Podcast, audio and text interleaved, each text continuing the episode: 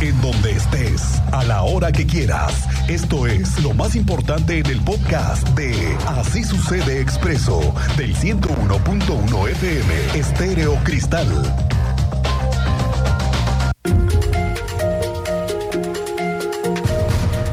Pues vaya fin de semana que vivimos en la ciudad.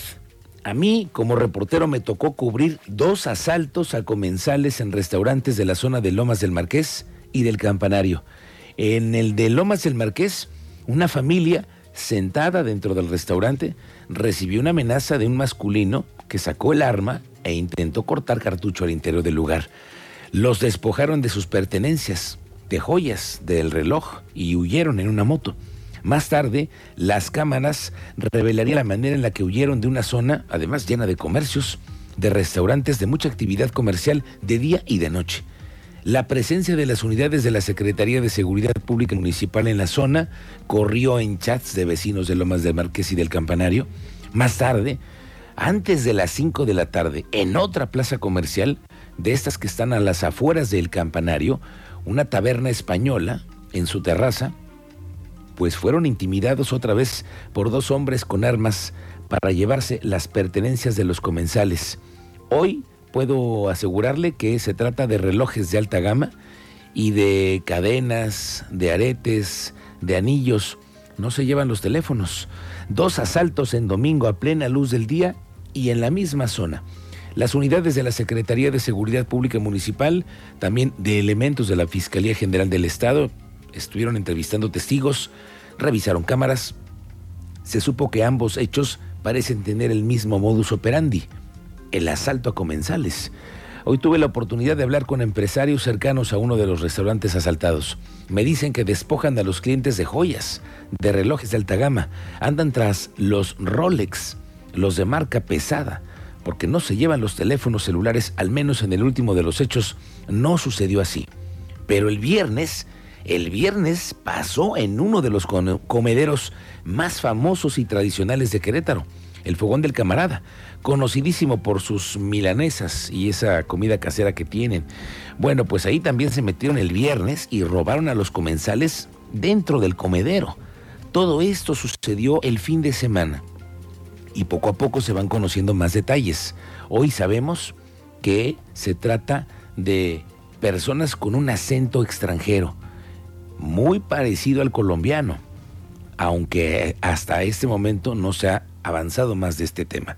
La Secretaría de Seguridad Pública Municipal en su cuenta de X ayer difundió que se había ya tomado conocimiento de ambos hechos, los asaltos, y que se había alertado a otras corporaciones de las características de los sujetos que merodeaban la zona comercial del Campanario y Lomas del Marqués.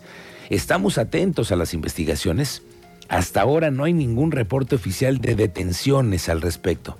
Aquí le vamos a atender al tanto.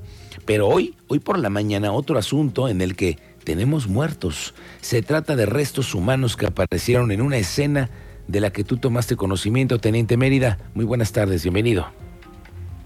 Muy buenas tardes, Miguel Ángel. Muy buenas tardes a nuestra audiencia sobre la calle de Retablo, la, colonia del mismo nombre.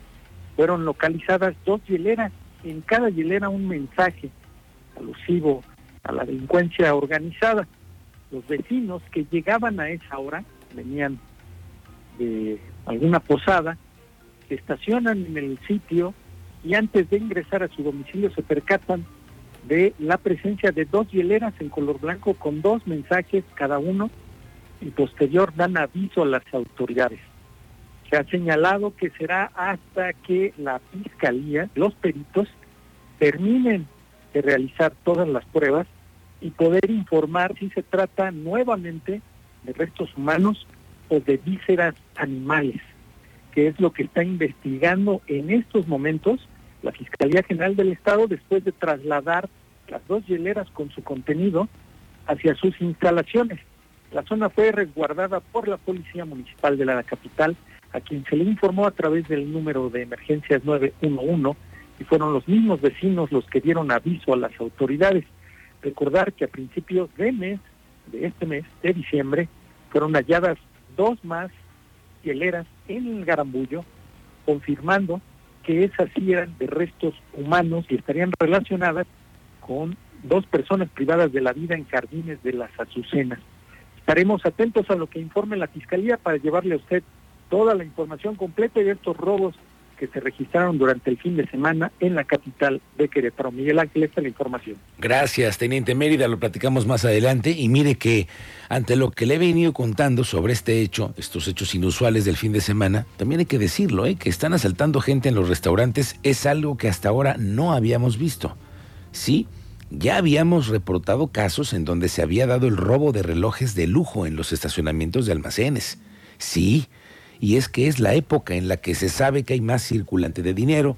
Por eso hay que recordar que también es muy importante en esta época y en todas, sobre todo ni tabletas, regalos, computadoras en los coches. Ojo con eso. Mire que el líder de la Federación de Uniones de Comerciantes, Rafael Granados, reportó que este gremio espera un aumento de hasta el 20% en las ventas derivado de las fiestas navideñas. Los productos que más se venden hoy es ropa, regalos y todo lo que relacionado con las cenas de Año Nuevo y de Navidad pues la ropa, los regalos, pues también incluso pues las pollerías, las carnicerías para la cena de Navidad, de Año Nuevo, pues tienen un pequeño repunte en este caso.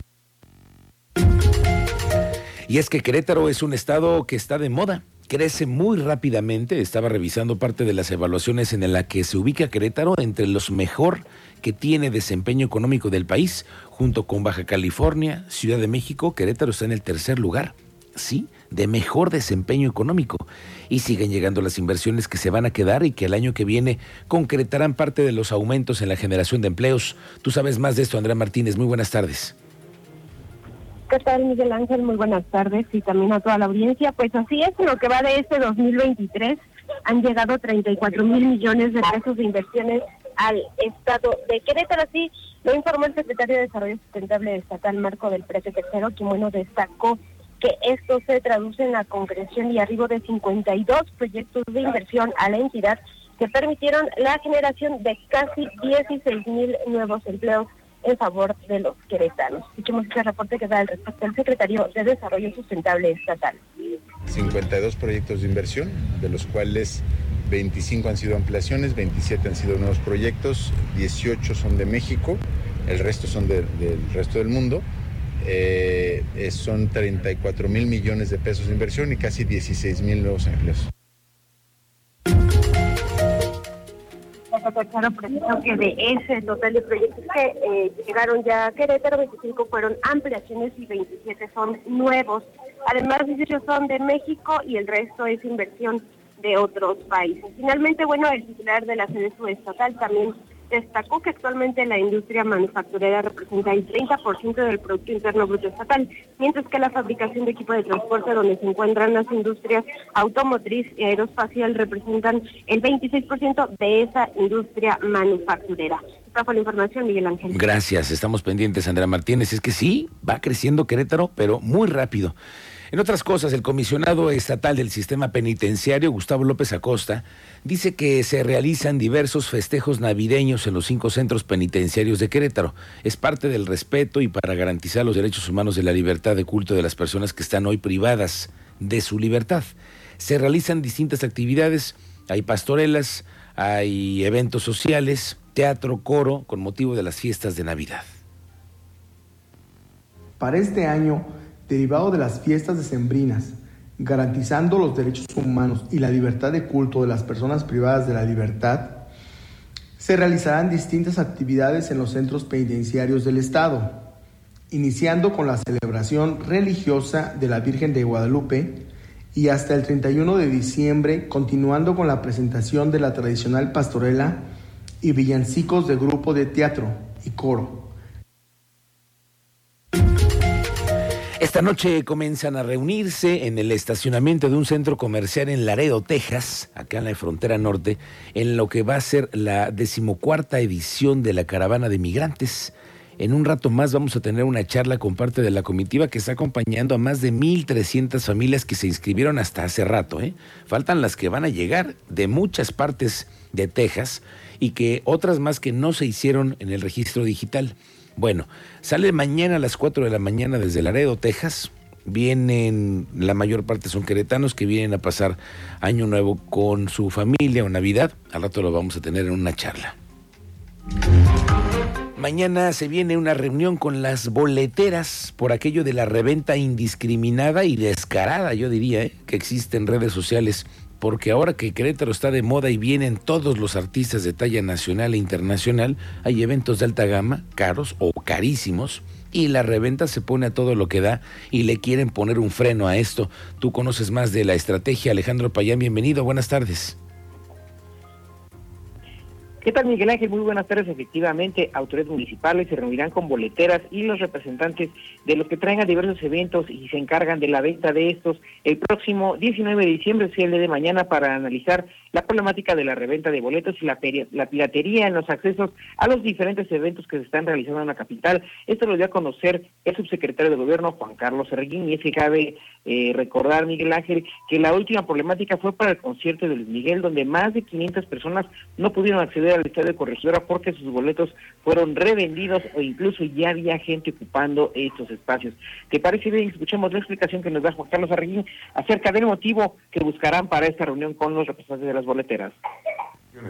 Ustedes saben que los boletos, la mayoría hoy en día son de carácter electrónico y a veces la gente este, se lo pasa a su amigo a su compañero pues, para inclusive este, anunciarle que ya compró un boleto y todos los códigos de barras se van y empiezan a transitar esos códigos de barras en, a través de las diferentes redes sociales y a veces pues alguien le llega y lo vende, entonces entra la primera persona.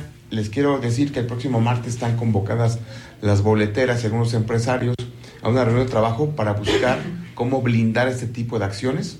Estamos nosotros incentivándolos o los vamos a motivar a que generen un padrón muy, muy este, eh, genuino y vigoroso como para que cuando se presenten esas acciones, pues acudir al lugar de la gente que, que compró de manera este, en segundo o en tercer momento su boleto y pues evidentemente invitarlo a retirarse. Es decir, si la persona que, que compró en primera instancia el boleto lo acredita, pues, evidentemente podrá acceder al evento y tendremos que convocar a la persona que, lo revendió, que lo recompró, perdón, este, a retirarse. Evidentemente, Alejandro. Pues comentarte, Miguel Ángel, que aunque no se ha detectado propiamente que haya alguna empresa que realice estos actos de reventa, eh, se buscará hablar con quien está a cargo para implementar medidas que no permitan este tipo de prácticas. También se tratará de respetar el tema de los lugares que señalan los boletos y el seguraforo, pues ambas problemáticas han sido eh, bien, eh, muy detectadas en lo que va de este último año, por lo cual también se han aplicado sanciones severas de parte de la subsecretaría de Gobierno de la capital queretana, Miguel Ángel. Bien, estaremos pendientes de la reunión de mañana y de sus alcances. Gracias, muy buenas tardes.